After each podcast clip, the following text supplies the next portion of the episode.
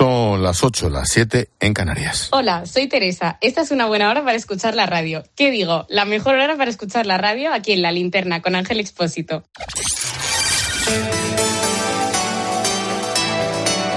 Con Expósito, la última hora en La Linterna. Cope, estar informado. Sobre la fachosfera en boca de Pedro Sánchez, vamos a definirlo. Dícese de todo aquel que osa llevar la contraria a su santidad, que se opone a la amnistía a los golpistas catalanes o que se atreve a llevar la contraria a la presunta progresía oficial, incluidos aquí los herederos de ETA. Escucha cómo lo argumenta con esa prosa redicha y cursi como él solo sabe. Fue ayer en La Vanguardia. Toda esa fachosfera, pues lo que hace es polarizar, insultar, generar una desconfianza con un fin claro. ¿Cómo pueden derrocar a un gobierno legítimo de dos partidos de izquierdas, creando ruido para desmovilizar al electorado? Están parasitados por la ultraderecha. El palabra es un invento de un tal Idafe Martín periodista del país que, por supuesto, también se cree superior a todos los que no hacen la pelota al líder. El tema es que, ni cortos ni perezosos, los responsables del mensaje y el discurso de la Moncloa copian lo de fachosfera y su santidad lo clava. Claro, yo me pregunto, ¿aquí quién es el facha? ¿El periodista? ¿O quizás los políticos que se oponen a que Puigdemont se vaya de rositas? ¿O el facha es Puigdemont, por golpista? ¿Quién es el facha? ¿El que da un golpe de Estado contra el orden constitucional? ¿O el que defiende la Constitución? ¿El Torra, la Marta Rovira, los de la CUP? ¿O el juez Marchena? Claro, me pregunto, el que vive en un casoplón en Galapagar, con la calle cortada por la Guardia Civil, el que ordena rodear el Congreso, ¿este es un facha o es un progresista y reformista? ¿Quién es más facha? Francisco Javier García Gastelo, alias Chapote u Ortega Lara. ¿Quién es más facha? ¿Josu Ternera o Santiago Abascal? ¿Otegui o alguna de sus víctimas, como Javier Rupérez? ¿Quién es más facha? ¿Los que sostienen la pureza de la raza vasca o cualquiera de los miles de vascos familiares de víctimas de ETA? ¿Quién es más facha? ¿Rufián, Rul, Turul o francés de carreras Fernando Sabater y Félix de Azúa. ¿Quién pertenece a la fachosfera? ¿Quién sigue afiliada al Partido Comunista en pleno siglo XXI, como Yolanda Díaz? ¿O cualquier votante de un partido al centro y a la derecha del PSOE? Para facha, digo yo, quien no ha dado un palo al agua en su vida y vive de la teta pública, y no el que contribuye y paga impuestos como un autónomo. ¿Quién es más facha? ¿El que obedece como un borrego al líder supremo o amado líder, como va a pasar mañana en el Congreso con la ley de, amnistía? ¿O quién es libre? ¿Acaso no es de ser facha, pero que muy facha, ir de Moncloa a Torrejón o de Coruña a Santiago en helicóptero? Bueno, de Coruña a Santiago fue en avión, no te lo pierdas. Claro, ¿quién es más facha? ¿El que usa el avión para ir de Madrid a Valladolid? o el que va en ave. ¿No es de fachas tener miles de asesores para maquillarse, peinarse, vestirse, que te redacten los discursos y las frases hechas? La penúltima. ¿Quién es más facha? ¿El que plagia una tesis doctoral y encima se la escriben? ¿O el que estudia y aprueba currando solo aunque sea con, con beca, vote lo que vote? Y la última. ¿Quién pertenece más y mejor a la fachosfera. El que se sirve de Putin y de sus espías para dar un golpe de Estado, ¿quién sabe? Eh? ¿Ese? ¿O el que denuncia esa asociación con Putin y levanta, y levanta la alfombra? Ah, y postdata, hablando, hablando de fachas. Ha arrancado hoy en Sevilla el juicio del caso UGT Andalucía. Diez años después más de 40 millones de euros desviados en subvenciones. Se sientan en el banquillo 15 acusados, 5 de la UGT y 10 representantes de las empresas que hicieron las facturas. La Fiscalía pide 26 años de cárcel para cuatro cargos de UGT y una multa que podría rondar los 300 millones entre el fraude y las penalizaciones. Se ha librado quien fuera todopoderoso líder de UGT Andalucía durante 15 añazos, tal Pastrana, fue imputado, pero por una enfermedad se ha archivado la causa. Pregunta. Tras 15 años trincando. Hola, ¿Nadie se dio cuenta? Ni Chávez, ni Riñán, ni Susana Díaz, ni María Jesús Montero, ni la UGT Nacional. ¿Nadie se dio cuenta de nada? Ponte ahora, diez años después, a buscar la pasta de aquel fraude millonario del caso UGT Andalucía. Expósito. La linterna. Repasamos con Ecane Fernández las noticias de este lunes 29 de enero. ¿Qué tal, Nec? Buenas tardes. ¿Qué tal, Ángel? Buenas tardes. El juez Manuel García Castellón prorroga por seis meses la investigación del caso Tsunami Democratic. Todavía faltan numerosas diligencias por practicar. El magistrado insiste en que los hechos encajan en el delito de terrorismo que afectaría a Puigdemont, entre otros, y menciona hasta tres convenios internacionales para desarrollar su tesis. Y también se prorroga la investigación de la trama rusa al ver relación de Rusia con Carles Puigdemont. Ay, el juez considera que los de Putin estaban dispuestos a apoyar económica y militarmente la independencia de Cataluña y considera que hay indicios de que el entorno de Puigdemont trabajó para desarrollar una legislación sobre criptomonedas que favoreciera los intereses rusos. Es lo que tiene la fachosfera, que no entiende de fronteras. Estados Unidos ve posible un acuerdo para liberar rehenes en Gaza tras la reunión a cuatro bandas en París. Dice Washington que las conversaciones con Israel, Egipto y Qatar fueron constructivas. En paralelo, la Casa Blanca dice que se reserva su derecho a responder tras el ataque contra sus tropas en Jordania, en el que murieron tres soldados estadounidenses. Los agricultores franceses tratan de bloquear los accesos a París. Quieren llegar esta noche al mercado de abastos de Rungis, el más importante de Francia, como nuestro Mercamadrid, pero allí. Esta tarde el presidente Emmanuel Macron ha reunido un gabinete de crisis. Bruselas, además, ha pedido explicaciones por el bloqueo contra camioneros españoles. Desarticulado en Valencia un entramado criminal que vendía cadáveres a universidades para su estudio. Falsificaban documentación para retirar cuerpos de los hospitales y residencias y después los vendían a 1.200 euros cada uno. Hay cuatro detenidos, buscaban cadáveres que no tuvieran familiares, preferiblemente extranjeros. Llegaron a facturar de una universidad 5.000 euros por 11 incineraciones que, claro, nunca se produjeron. Más de 6.000 migrantes han llegado a Canarias en lo que va de año. Ojo, no hemos cumplido todavía el mes de enero. Es un 16 del total de personas que llegaron el año pasado. Solo este fin de semana Canarias ha recibido casi 2.000 personas, entre ellos 311 menores. El Hierro concentra el 55% de las llegadas. Allí la situación de los centros de acogida es crítica. Archivada la causa por el trasplante de hígado al exfutbolista Erika Vidal. No se ha acreditado ningún tipo de pago al donante, que era un primo del exjugador francés. La juez no ve comisión de delito más allá de meras conjeturas o sospechas carentes de valor probatorio. A Vidal siempre mantuvo que no pagó al donante. La cobertura de la Jornada Mundial de la Juventud realizada por esta casa, por Abside Media, recibe un premio Bravo. Reconocen la labor bien hecha en favor de los derechos humanos y la dignidad del hombre. También ha recibido un premio el podcast original de COPE Benedicto XVI, el Papa de la Tormenta, dirigido por Israel Remuñán. Un podcast de seis capítulos que puedes escuchar en cope.es.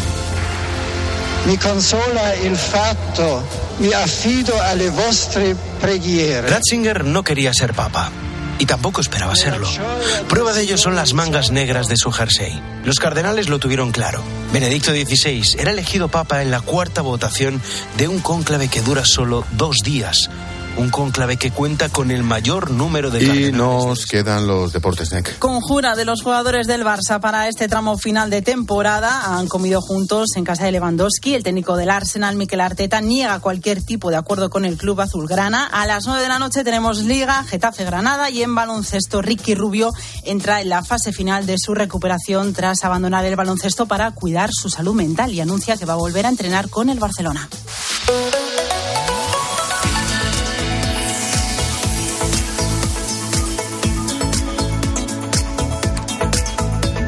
Repsol nos trae la previsión del tiempo. Con Silvia Martínez. Tiempo estable en toda la península que va a mantenerse a lo largo de la semana. Por el momento, este martes serán pocas las nubes que cubrirán nuestros cielos, menos en el oeste de Galicia, donde no se descartan precipitaciones por la tarde. Las temperaturas no sufrirán grandes cambios y seguirán siendo altas para esta época del año. A esta hora los termómetros marcan 4 grados de mínima y máximas de 15 grados. Viento de componente sur en Galicia y el Cantábrico con rachas fuertes de madrugada en el litoral gallego.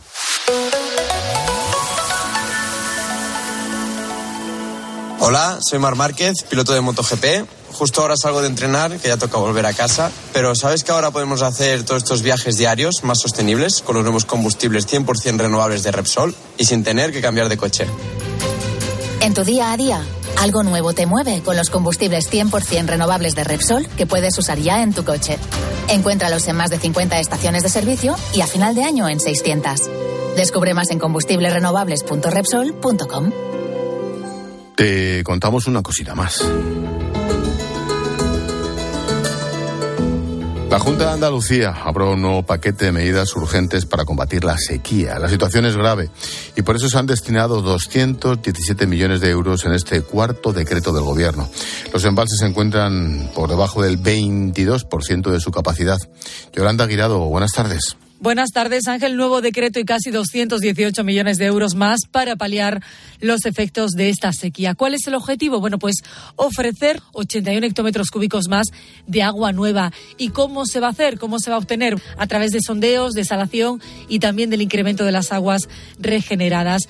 Este nuevo decreto también prevé adecuar los puertos y es que no se descarta que haya que traer agua en barcos si la situación empeora. Hoy el presidente andaluz ha dicho que los modelos productivos van a cambiar ante esta nueva realidad. Escuchamos a Juanma Moreno. Tenemos que adaptarnos. Que nuestro turismo también va a tener pautas de comportamiento distintos y esto probablemente va a cerrar oportunidades y va a abrir nuevas oportunidades. Hemos tenido un otoño que ha sido en términos turísticos de récord. ¿Por qué? Porque hemos tenido unas temperaturas prácticamente primaverales. Recordaros, Ángel, que según los expertos, para que la situación se alivie, tendría que llover 30 días seguidos. Por el momento, no parece que eso vaya a pasar.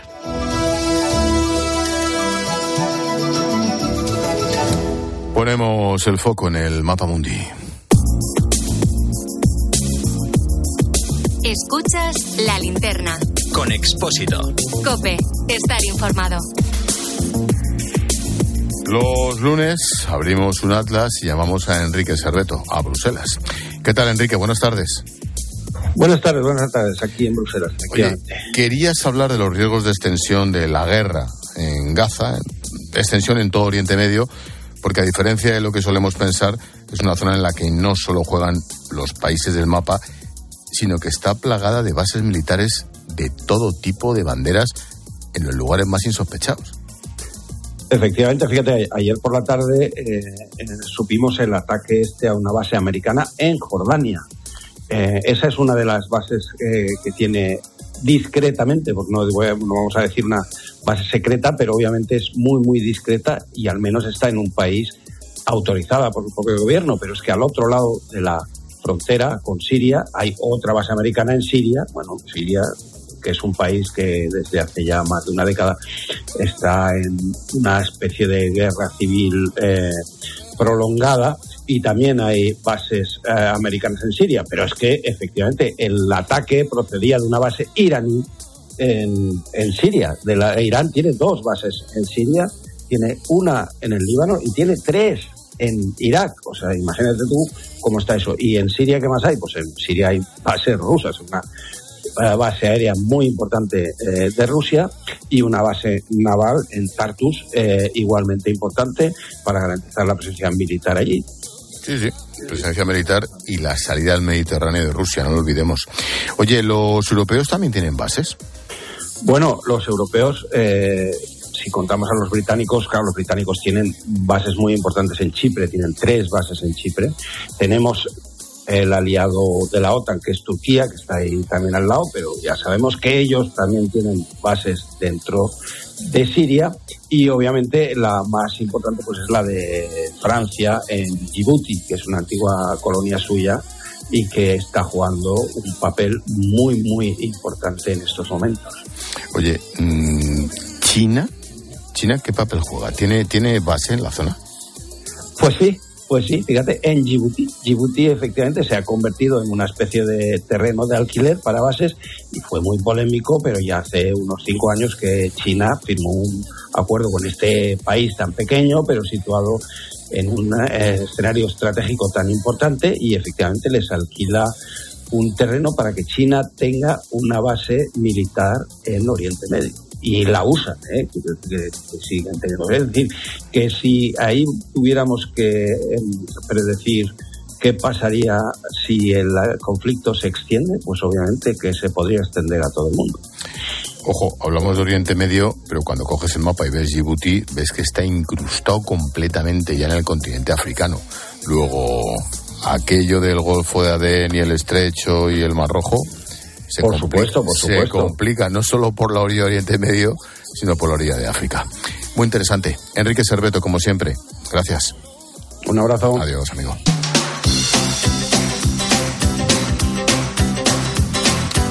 Hemos contado noticias, ahora escucha las voces del día. Mar España es la directora de la Agencia Española de Protección de Datos, Mecane. Y ha pedido que se prohíban los móviles en secundaria igual que en primaria. Uno de cada cuatro niños de 10 años reconoce haber consumido contenido porno a través del teléfono. Educar en muchas ocasiones es prohibir y a nadie nos da pudor prohibir el consumo de tabaco o el consumo de alcohol. Vamos a blindar un espacio de higiene digital por lo menos seis horas que van a estar desenganchados. En las comunidades autónomas donde esto ya se aplicaba, ha disminuido significativamente el ciberacoso y ha aumentado significativamente el rendimiento escolar. José Manuel Gese es decano del Colegio de Ingenieros Aeronáuticos. El gobierno retoma el proyecto de limitar los vuelos cortos de menos de dos horas y media. El objetivo es reducir las emisiones de CO2. Pues nos sale que la reducción de emisiones es un 0,13% de las emisiones nacionales en el sector transporte.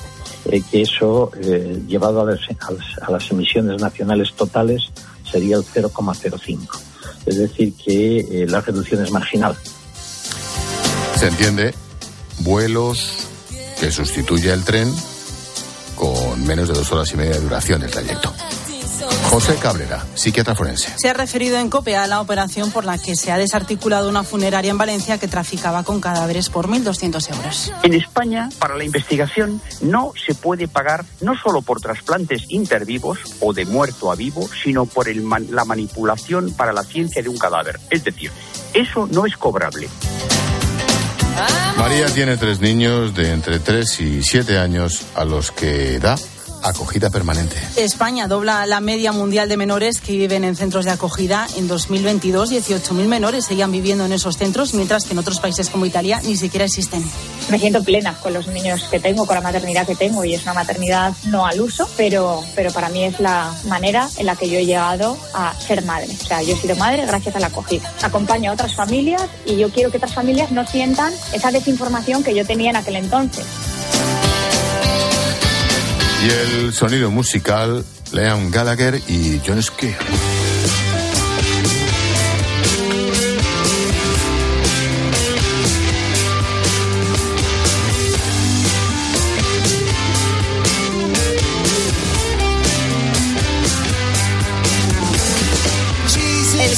De Oasis y el guitarrista de Stone Roses han confirmado que saldrán juntos de gira y también van a publicar un álbum que saldrá el 1 de marzo. Liam Gallagher también tiene previstos conciertos este 2024 para celebrar el 20 aniversario de uno de sus discos que más éxito dio a los hermanos Gallagher.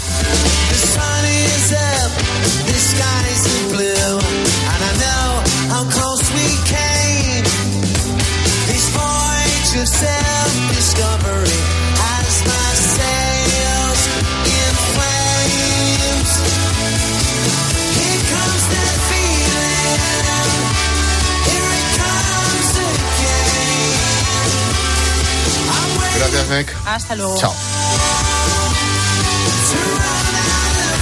Expósito. La linterna.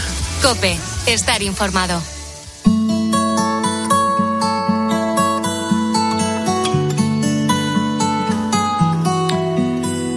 Vivir con una enfermedad rara o poco conocida puede hacerse muy cuesta arriba y, y es que ni los propios médicos saben muchas veces cómo actuar. El síndrome asociado al SAT B2 o síndrome de Glass, no fue descubierto hasta hace una década. En España, dos personas fueron diagnosticadas por primera vez en el 2014. A finales de 2022 ya había 24 casos. En muchas ocasiones este síndrome es confundido con trastornos del espectro autista. Claro, ponte en el lugar de los familiares y de esos primeros diagnosticados que no sabían a lo que se enfrentaban y que no podían compartir su experiencia con nadie. De esta soledad y confusión nació la Asociación Española SAT-B2.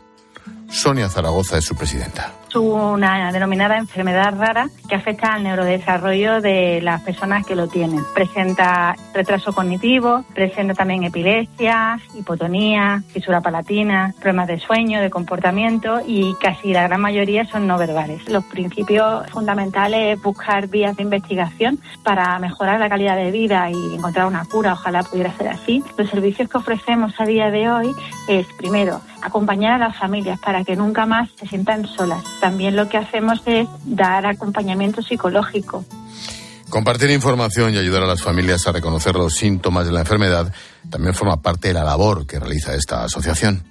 Ahora cuenta con un proyecto reconocido en la voz del paciente de CINFA, en la que buscan que los niños que sufren este síndrome se puedan expresar sin importar sus limitaciones. Y este proyecto se trata de poner el punto de mira en estos niños y en estas niñas, formar a los padres, pero también a los coles y a los terapeutas y darles información valiosa y formas de darle herramientas al niño o a la niña para poder comunicarse de manera efectiva. La gran mayoría de ellos acaban usando un comunicador que básicamente es una tablet con un programa con salida de voz y mediante una serie de pictogramas el niño o la niña los va pulsando y así puede expresarse y, incluso hablar de deseos, hablar de necesidades y, y hablar de opiniones. Que ningún niño se quede sin decir lo que quiera cuando quiera es su objetivo. A la vez, buscan mejorar el comportamiento de los afectados y para ello el núcleo familiar es vital. Gracias a la voz del paciente, la iniciativa solidaria de CINFA son muchas las entidades que pueden seguir ayudando a mejorar la calidad de vida de los pacientes y de sus familias.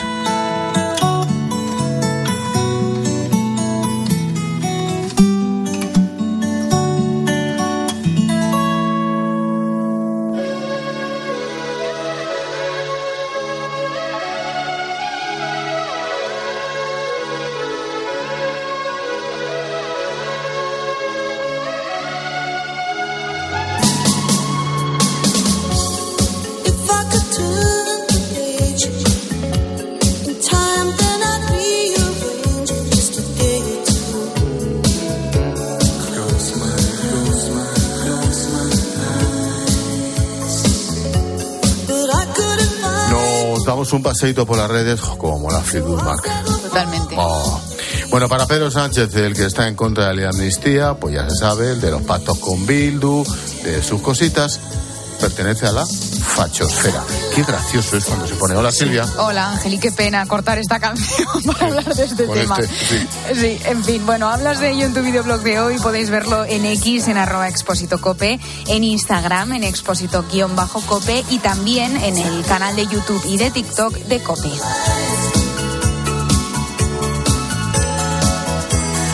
Varios asuntos judiciales relacionados con el proceso. Por un lado, la trama Tsunami se prorroga y por otro, ojo, eh, cuidadito con esto, los vínculos de Puigdemont y sus amigos con los espías de Putin.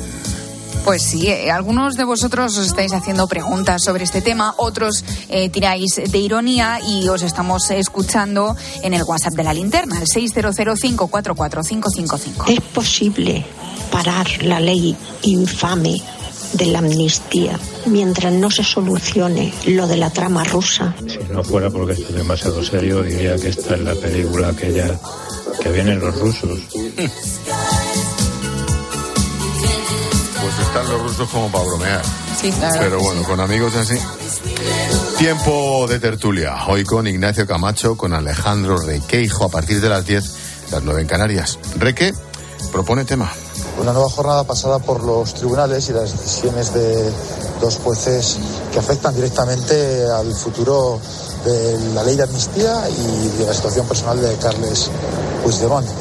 Eh, hoy hemos conocido que se reactiva la causa relacionada con los vínculos entre el independentismo catalán y nada más y nada menos que el Kremlin y de ese modo asoma eh, la posibilidad de acusar a los líderes independentistas, incluso a Puigdemont, de un delito de traición, algo que no está incluido en la tramitación de la ley de amnistía.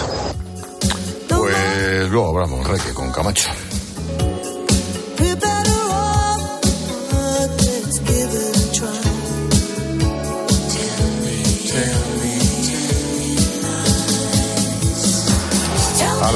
9 de las 8 en Canarias hablaremos con afectados por las protestas de agricultores en Francia. Muchos transportistas españoles se han quedado atrapados con sus camiones durante días por el bloqueo de los accesos al país. Cifra en 12.000 millones de euros el impacto de las protestas y ojito que se avecinan movilizaciones también del campo en España. Y esperamos mensajes. Sí, recuerda que puedes escribirnos en facebook.com barra la linterna cope. También estamos en X, lo que antes era Twitter, en arroba expósito cope. Tenemos un número de WhatsApp donde escuchamos tus notas de voz. Es el 600-544-555, 600-544-555. Y si lo prefieres, nos puedes buscar en Instagram, hazlo por el nombre expósito-cope.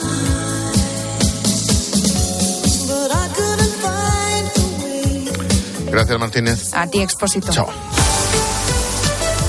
Deportes en la linterna, nada, en tres minutos. Lama, ¿qué nos traes? Bueno, ha empezado el Barça a buscar sustituto para Xavi a partir del 30 de junio. Bueno, repito, ha empezado a buscar sustituto. No sé si llegará el 30 de junio, Xavi. A las ocho y media te lo cuento todo. Venga, te espero hasta ahora.